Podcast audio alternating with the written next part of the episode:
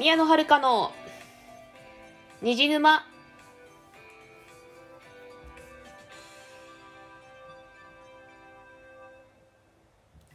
皆さんこんばんは宮野遥です。この番組はオタクがオタクのために布教するオタク向けのラジオです。さて、えー、7月になりましたね。まあ収録してる段階では7月じゃない。であれなんですけど。今年は梅雨入りは梅雨入りじゃないや梅雨明けはいつぐらいになるんですかね。梅雨入りが確か6月の6日ぐらいででしたよね。確か関東はそれぐらいだった。あれ6日じゃないかな。間違えたかも。まあでも6月の多分第1週目あ第1週目っていうかうんあたりで。1週目 ?2 週目あたりで、えー、梅雨入りしたんですよね。どうでしょうね。この、この回配信される頃でもまだ梅雨が明けてないんじゃないかな。まだ梅雨じゃないかなと思います。そう、7月ってね、意外と雨降ったりするんでね。もしかしたら、この回も、この回配信される頃も雨かもしれない、しないですね。ちょっと噛みましたけどね。まあ、それは置いといて、ちょっとまたまたこの先続けますけどねこのうん。まあその噛んだことは置いといてちょっとまた話を続けたいと思います、えー、さて、えーと、今回のテーマがですねネタバレ4人あのあれですね。タイトルの通りなんですけど、ネタバレは禁止に派ということでね、もうネタバレ4人派としての、ね、意見をちょっと述べたいと思います。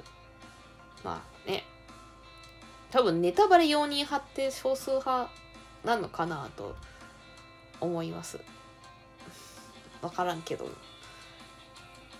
まあやっぱりね、あまり、うん、あまりよろしくないこととされておりますね。まあ、そう今日は、まあ私、今回の話、まあネタバレ容認派としての主張なんで、ネタバレ悪則ざみたいな人はね、ちょっとご視聴お控えくださいと。あの、ごし、あの、ご視聴をお控えいただければと思います。悪徳残の元ネタがわかんない人はちょっとごめんなさい。ルロケンです。ルロニケンシンの斎藤はじめだよ。多分まあ、ルロケンで、そう、多分ルロケンを知らない人もいるだろうなと思って今ちょっとゾッとしてますけど。まあそうだよね。どうなんですかね。まあ映画もやってるから若い人でも知ったり知らなかったりするのかな知りませんけどね。ちょだいぶちょっと話それましたけど、まあつまりもうネタバレネタバレなんか論外だっていう人はね、今日の配信は聞かない方がいいですね。もう、あの、違う回聞いてくださいね。あなんで、ここからはもう、ね、ネタバレ大丈夫だっていう人だけ聞いてください。まあ、そんな回なんで、そんな回でございます。まあ、ただですね、ネタバレ容認派とは言ってもですね、あの、ミステリーを読んでる途中にね、あの、犯人をばらされるのはちょっとさすがに腹が立つんでやめてほしいですけどね。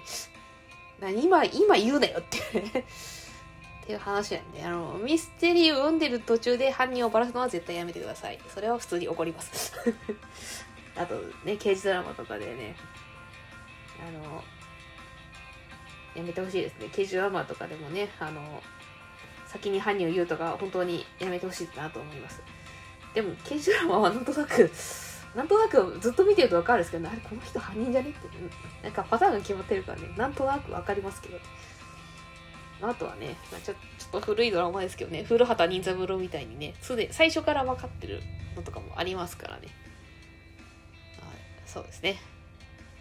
またどんどん話がそれていきますけど、まあ、まあ、こんまあ、そう、今回な、そう、まあ、ネタバレ用に貼っていくじゃあ、どういうことだって話なんですけど、あれなんですよね。私の考えとしてはですね、あの、まあ、ネタバレはね、作品じゃないんですよ。当たり前だけど、作品そのものじゃないから、じゃあそのネタバレに至るまでどういう描かれ方をしているのかっていうのを私は知りたいんですね。そのどういう描写をしている過程を知りたいんですよね。ネタバレまでの過程を知りたい。だから、ついネタバレそのものになんか、怒りはないっていう感じですかね。まあなんでまあちょっとまあで例を出しますとねその、まあ、あるキャラがねもうこの先死ぬっていうのがもうネタバレとして分かってたとしてもねそのそこまでの過程をなんかしっかり描かれてればもう私普通に泣きますからね。知るの分かっててもね。あこういう感じなのねみたいな感じで。過程がしっかり描かれてれば普通に感動します、まあ、ただまあ逆に言いますとですねあの過程がなんかすげえ雑だとはあって はあってなる。消える。っていう感じですかね。なんかあれなんだよねそのその私なんかそのか家庭とかその作品作品というかその人物の背景要はバックグラウンドですよね。過去ね。をすごく重視するオタクなんでなんかそれが荒いとはあってなる。なんかそれが荒い作品見るとはあってなっちゃうんでだからねもう読みたくなくなってしまうんだよね。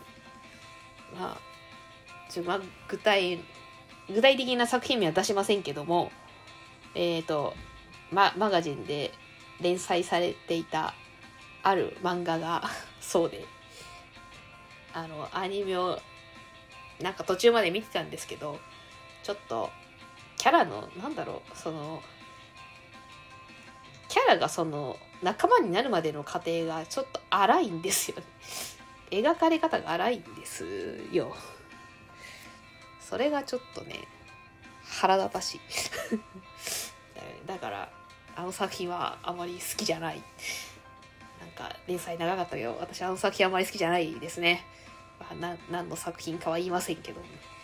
マガジンで連載されていたとある漫画っていうことしか言いませんけど。ああの作品あまり好きじゃないですね。まあそれは置いといてですね。まあそういうその家庭ですね。そのまあ、ネタバレあってもそうネタバレの場での過程がしっかり描かれていれば個人的には問題ないっていうかむしろ万事 OK っていう感じなんですよね。でまあよく聞く話なのかな？あのネタバレ絶対ダメっていう人の意見としてはそのそう知った時のね新鮮な驚きを大切にしたいっていうのを聞いたことあるんですよね。その知った時の感情を大切にしたいみたいな意見をなんか聞いたことがあるんですね。